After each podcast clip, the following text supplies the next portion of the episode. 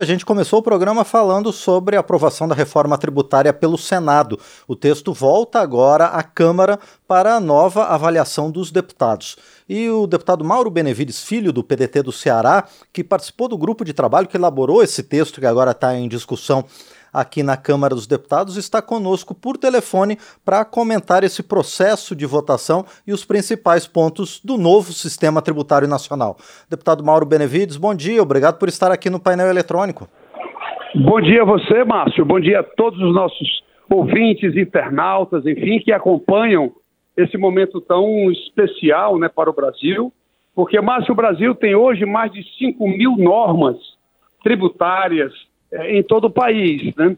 E isso acaba tirando competitividade das nossas empresas, é, aumentando o custo de produção, e é por isso que a reforma tributária se reveste, na realidade, é, de uma ação importante para poder, é, vamos dizer assim, diminuir esse ônus que tem de contador, de advogado, de regras para pagamento, e que, portanto, depois do texto que nós aprovamos na Câmara dos Deputados, que foi ao Senado e que ontem, né, aprovado pelos senadores, com alterações de alguns itens, como, por exemplo, eh, a forma do Conselho, eh, do Conselho Gestor definir as suas ações, como regras para distribuir os recursos do Fundo de Desenvolvimento Regional, que é aquele fundo que vai compensar o fim dos incentivos fiscais em todo o território brasileiro, então, além disso, e esse é o ponto talvez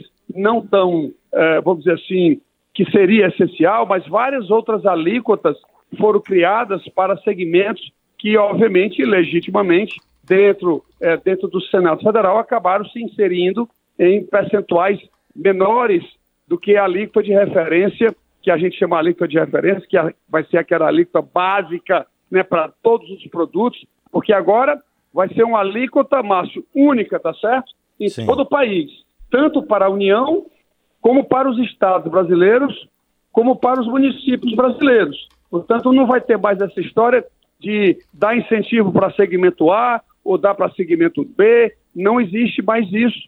Isso indica uma possibilidade, inclusive, de, é, é, de eu diria, de elevação de receita, porque estão falando, para concluir, que vai aumentar a alíquota para 27% e não 25%, mas eu acho que ainda não estão levando em conta o fim dos incentivos fiscais, só na União são 486 bilhões de reais, como também os benefícios fiscais da cesta básica brasileira, que a população brasileira não tem conhecimento que são 1.324 produtos, e estão lá produtos da classe mais rica do país, como é o queijo suíço, como é o filé mignon, como é o, o salmão, e essas isenções representam 34 bilhões de reais, e isso agora vai acabar com a reforma tributária. Pois é, deputado Mauro Benevides Filho, essa simplificação tributária, então talvez seja o grande ponto, o grande legado é, desse texto que está sendo aprovado. Exatamente, porque hoje você tem Constituição, leis complementares, leis ordinárias, decretos, instruções normativas, portarias, é uma parafernália de legislação e tem mais. Se uma empresa opera no estado A e vai abrir uma filial no estado B, a legislação do ICMS, que é o Imposto sobre Circulação de Mercadorias e Serviços, que é o imposto estadual, é uma legislação totalmente diferente. Agora não. Com a uniformização, ou seja, com o IBS, Imposto sobre Bens e Serviços, essa legislação vai ser única em todo o território brasileiro. Isso, portanto, como também para a União. A, a junção do IPI com o PIS e COFINS, criando, portanto, a CBS, essa legislação também será única em todo o território brasileiro. As pessoas ainda não fazem ideia a, da dimensão que isso vai representar para o novo sistema tributário é, do nosso país. E, deputado Mauro Benevides Filho, há risco de aumento da carga tributária, especialmente nesse período de transição definido na reforma?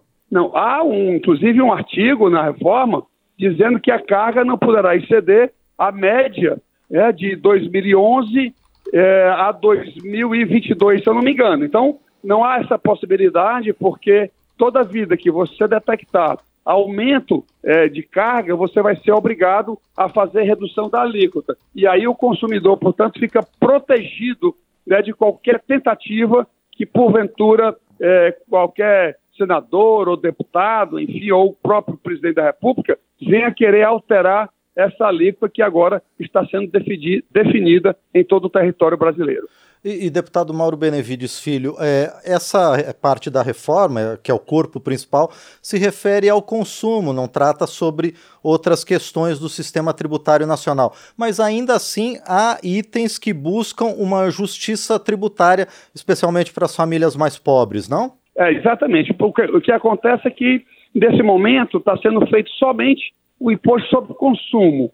O imposto sobre consumo, é, para as pessoas menos favorecidas, é, ou seja, mais pobres, que gastam a maior parte do seu salário, ou quase a totalidade, no consumo, isso significa que eles pagam proporcionalmente mais tributos do que o mais rico, que tem condição de poupar e fazer e fazer outras e fazer outras coisas. E isso, portanto, exige do Congresso Nacional que a gente comece a trabalhar o imposto sobre a renda, porque a gente tem que aumentar é, alíquotas de rendas mais elevadas 100 mil, 200 mil, 1 milhão, cobrar também imposto de renda sobre lucros e dividendos, que somente o Brasil e a Estônia não cobrem todo mundo, sobretudo para distribuição de dividendos acima de 10 milhões eh, de reais, e a classe média, portanto, inclusive já um pouco rica, eh, estará fora eh, desse processo. Sim.